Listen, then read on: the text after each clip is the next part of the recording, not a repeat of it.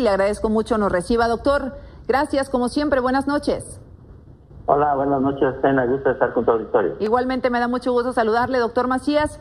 A ver, el subsecretario, entiendo, dice que ya pasamos el pico más alto en el Valle de México el 5 de mayo. ¿Es así, doctor?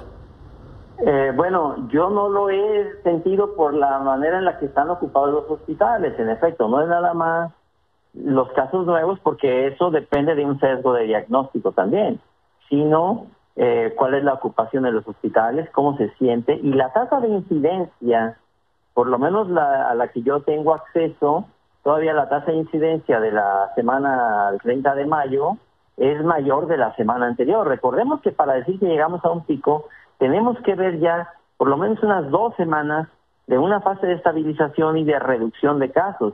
Yo la verdad eso no sé, a lo mejor estoy mal, mal informado, pero pero por la tasa de incidencia no parece ser así. Yo a mí me parece que los casos en Ciudad de México todavía no se estabilizan.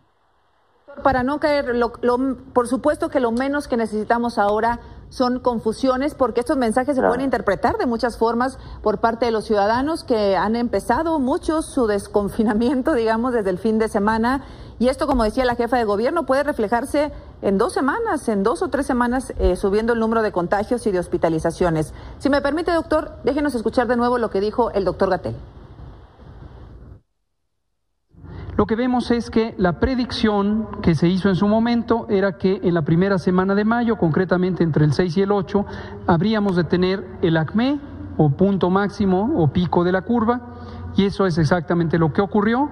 En la eh, más reciente eh, predicción, que es la del 28 de mayo, esto ocurrió el 5 de mayo. En las predicciones originales ocurría entre el 6 y el 8. ¿No podemos concluir, doctor Alejandro Macías, que hemos alcanzado el pico de la pandemia en el Valle de México?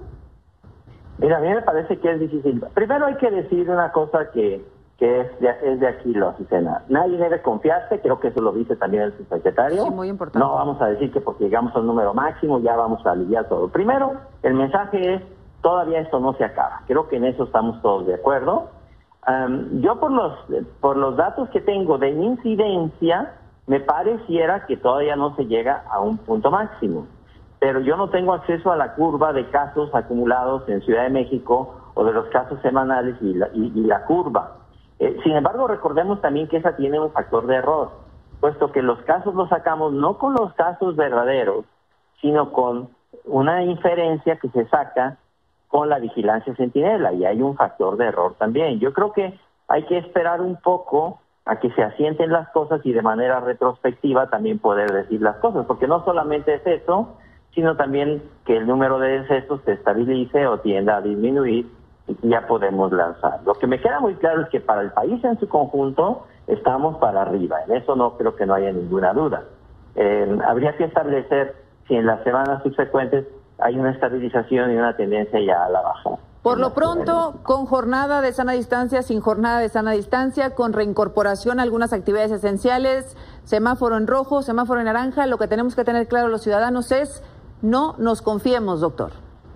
Así es, el mensaje es ese al final. A ver, esto todavía no se acaba, todavía el semáforo está en rojo, inclusive en Ciudad de México, como haya sido, y hay que hacer solamente las actividades esenciales, y el que no tenga por qué salir, que no salga, que se quede en su casa. Creo que ese es el mensaje más importante. Usted ha dicho muy claramente, aunque probablemente no nos guste escucharlo a los ciudadanos, que es una pandemia larguísima. Lo que nos espera todavía es un largo camino. Es un largo camino. Estamos acaso saliendo o a la mitad de la primera ola. Todavía tenemos mucho por avanzar todavía en esto, Azucena. Lo vamos a resolver, sin duda. Lo vamos a resolver y es un esfuerzo ahora una jornada individual y regional de sana distancia. Digamos, esa la iniciamos hoy cada ciudadano. Así es, y se va a regionalizar en cada estado de la República. Doctor Macías, qué gusto saludarle. Buenas noches.